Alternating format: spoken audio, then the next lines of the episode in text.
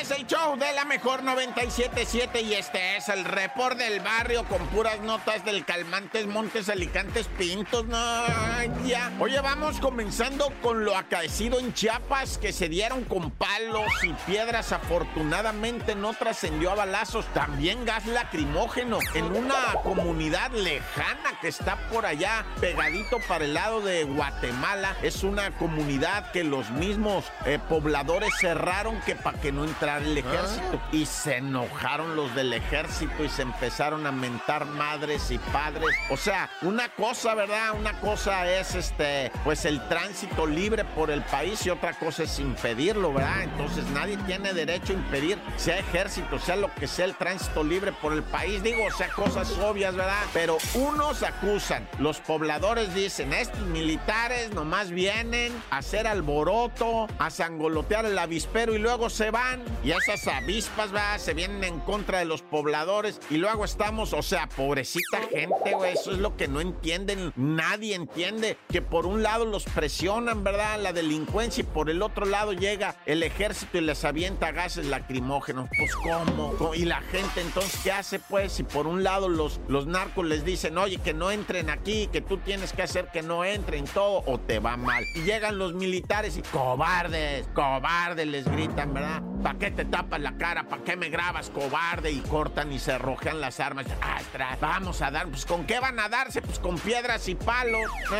Ya.